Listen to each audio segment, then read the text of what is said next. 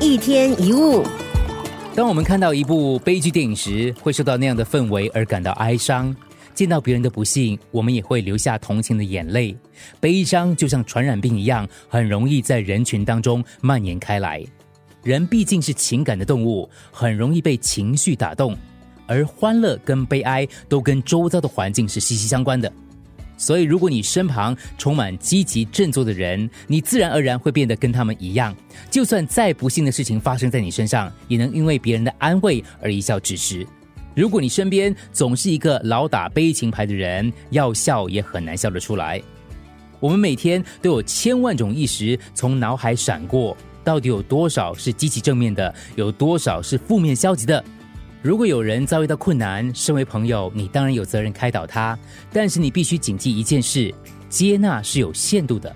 如果你发现对方一而再、再而三在同样的问题上打转，而你提供的意见他又完全听不进去，也不愿意行动的时候，这时他的问题就不是你该负责的。会不断抱怨同样事情的人，大多是希望吸引别人的注意，而未必真的想听取别人的意见。那些以自怜来博取同情的人也是自私的，因为他们不会想到这会带给别人心理上的压力还有困扰。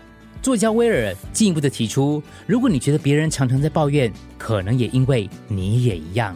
因此，常察觉身边有多少抱怨，也有助于你明白这些抱怨有可能跟你内心的心境是相同的。会不会是你吸引了这些所谓的抱怨呢？你要告诉自己，事实既然都已经发生了，为何不让自己改变心境？凡事都有一体两面，令你难过的事情背后，必定也曾经有过欢乐的事。就像一段失败的恋情，也曾经有过快乐的时光，只是看你从哪一面去看待。与其跟别人一起哭泣，为何不制造快乐的氛围，然后散播出去？